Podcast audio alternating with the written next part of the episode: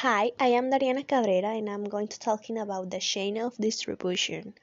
So the main ones are the separate components of a travel product. And for example, a leisure traveler can book a three-night stay in Paris that includes flights, accommodation, and activities such as visit to the Louvre of the travel, the Eiffel Tower, as well as the complementary services such as travel insurance and currency exchange and for example about the wholesalers and aggregators. First, we have the tour operators. These take various components of the travel experience and create a product.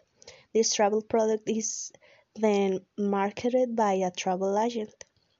At the golden stage in the distribution chain, for the tour operator provides a business to business B2B service by selling the product to a travel agent who then sells it to the consumer. Receipt agencies DMC are in charge of designing innovative products and activities within a specific destination. But what is a tourism distribution channel? For B2C travel agents and tour operators, distribution channels represent the various ways to sell or market your product.